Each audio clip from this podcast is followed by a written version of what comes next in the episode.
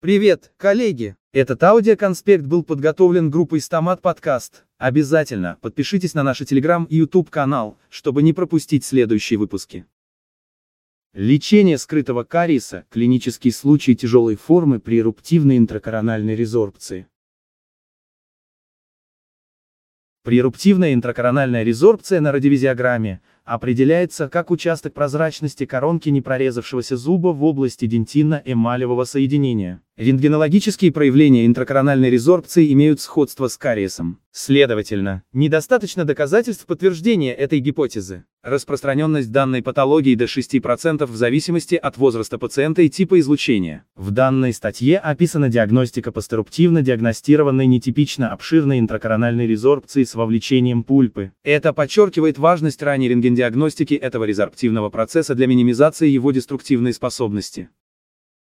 Практикующие врачи на радиовизиограмме могут обнаружить непрорезавшиеся зубы с участком нетипичной прозрачности в дентине. Как правило, такие зубы являются случайной находкой, клинические проявления патологии минимальны или отсутствуют. На окклюзионной поверхности не определяется видимое поражение эмали, однако в подлежащем коронковом дентине может наблюдаться значительный дефект ткани. Рентгенологическая картина аналогична кариесу, Отсюда и появились термины «скрытый кариес» и «прируптивный кариес», которые ранее использовались в литературе. Для подтверждения гипотезы о кариозной природе подобных прируптивных поражений, недостаточно гистопатологических и микробиологических свидетельств. Следовательно, термин «прируптивная интракорональная резорбция» более подходящий для описания этиологии и характера поражения.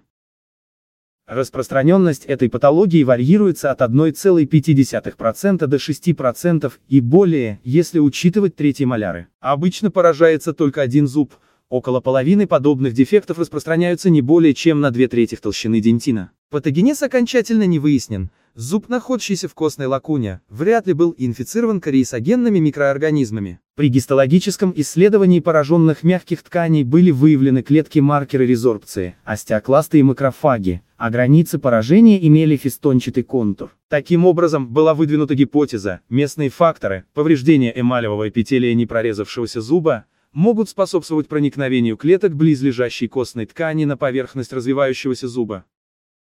При изучении клинических случаев были выявлены значительные различия в рентгенологической картине заболевания. Однако, до прорезывания зуба поражение распространяется медленно. В этот период большинство поражений выявляются в области дентинно-эмалевого соединения и редко распространяются на пульпу зуба. После прорезывания зуба создаются условия для быстрого развития кариеса. Большинство подобных поражений не могут быть диагностированы по причине недостатка ранних клинических симптомов и трудностей, связанных с достижением оптимальной картины на радиовизиограмме в период смешанного прикуса. Цель изучения данного клинического случая – описание успешного лечения осложненной интракорональной резорбции нижнего премоляра и мероприятий для предупреждения развития подобной патологии. Описанное заболевание распространено и часто остается недиагностированным. Разбор клинического случая. Пациент, 12 лет, обратился в детскую стоматологическую клинику при университете. Посещал эту же клинику в возрасте 8 лет, после чего за стоматологической помощью в данное учреждение не обращался. Его основной жалобой были самопроизвольные пульсирующие боли и отек мягких тканей, в области нижней челюсти слева. Последние 12 часов не мог жевать на правой стороне. Травма в анамнезе отсутствовала, общий анамнез не отягощен. Обнаружен диффузный мягкий смещаемый отек, в области нижней челюсти слева, распространяющийся к ее основанию. Лимфатические узлы пальпировались с двух сторон, пальпация слабоболезненная.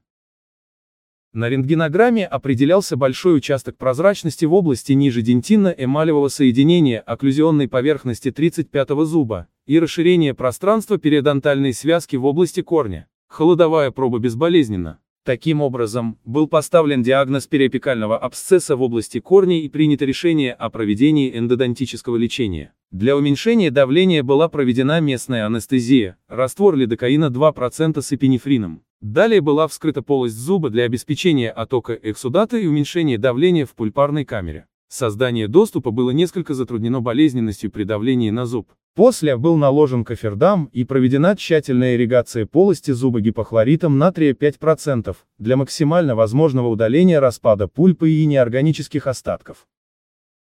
Пациенту был назначен амоксициллин 500 мг, три раза в день в течение 7 дней, как часть неотложной помощи. Следующее посещение назначено через неделю. При повторном визите симптомы отсутствовали. Гидроксид кальция был удален путем ирригации 5% гипохлорита натрия и физиологического раствора.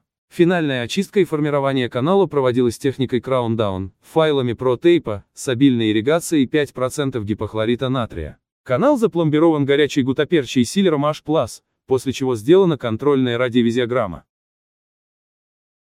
В данном клиническом случае интракорональная резорбция не была диагностирована преэруптивно, не была сделана ротовизиограмма этой области. Тем не менее, этот диагноз наиболее вероятен, так как присутствовал значительный дефект в дентине при интактной эмали. Другие кариозные поражения у пациента отсутствовали, Таким образом, диагноз кариеса зуба маловероятен, рентгенологически, кроме 35-го зуба, не определялись участки прозрачности, клинические признаки начального кариеса отсутствовали. Более того, симптомы появились без предшествующих им признаков пульпита, боли от температурных раздражителей. При клиническом и рентгенологическом обследовании признаков травмы не выявлено. Гипоплазия эмали была маловероятна, так как отсутствовали признаки нарушения развития остальных зубов в зубном ряду. Зуб Турнера мог быть рассмотрен как диагноз, но на сделанной ранее рентгенограмме не было выявлено признаков инфекции в области корней молочных зубов.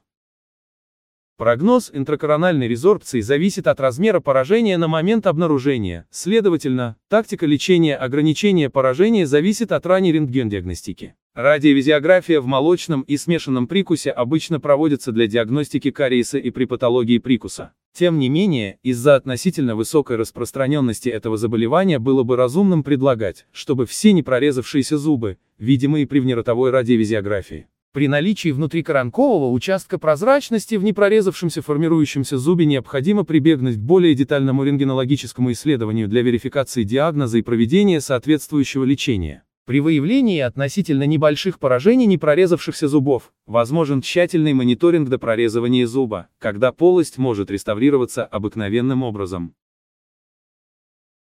В данном клиническом случае интракорональная резорбция не была диагностирована преэруптивно, не была сделана ротовизиограмма этой области. Тем не менее, этот диагноз наиболее вероятен, так как присутствовал значительный дефект в дентине при интактной эмали. Другие кариозные поражения у пациента отсутствовали, Таким образом, диагноз кариеса зуба маловероятен, рентгенологически, кроме 35-го зуба, не определялись участки прозрачности, клинические признаки начального кариеса отсутствовали. Более того, симптомы появились без предшествующих им признаков пульпита, боли от температурных раздражителей. При клиническом и рентгенологическом обследовании признаков травмы не выявлено. Гипоплазия эмали была маловероятна, так как отсутствовали признаки нарушения развития остальных зубов в зубном ряду. Зуб Турнера мог быть рассмотрен как диагноз, но на сделанной ранее рентгенограмме не было выявлено признаков инфекции в области корней молочных зубов.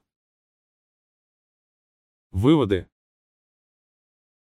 Этот случай демонстрирует, что обширные дефекты, вызванные при эруптивной резорбцией, могут легко угрожать ткани пульпы в течение короткого периода во время прорезывания зуба, и что этот дефект может быть важной причиной нестандартных абсцессов пульпы у детей. Поскольку непрорезавшиеся постоянные зубы не всегда могут отображаться в оптимальном виде, при панорамной радиовизиографии смешанного прикуса, следует рассмотреть возможность проведения панорамной радиовизиографии в соответствии с рекомендациями. Так как не сообщалось о рецидиве интракорональной резорбции после проведения реставрационной терапии, то ранняя диагностика и лечение позволяет предупредить проблемы боли, инфекции и обширного лечения после прорезывания зуба.